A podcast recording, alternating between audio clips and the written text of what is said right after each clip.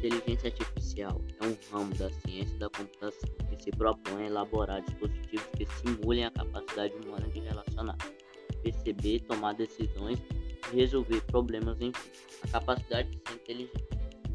É, iniciada nos anos 1940, pesquisa em torno deste incipiente ciência era desenvolvida apenas para procurar e encontrar novas funcionalidades para o computador.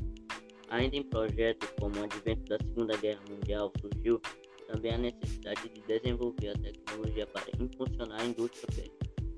Com o passar do tempo surgem várias linhas de estudo, uma delas é a biológica.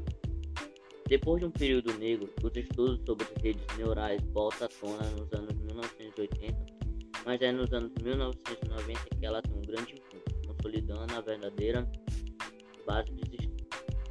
Um tema bastante recorrente em história de ficção científica, a inteligência artificial está presente em livros, desenhos animados e filmes. Um autor de grande destaque nessa área é o russo Isaac e o autor de História do Sucesso como o Homem Bicentenário e o Robô.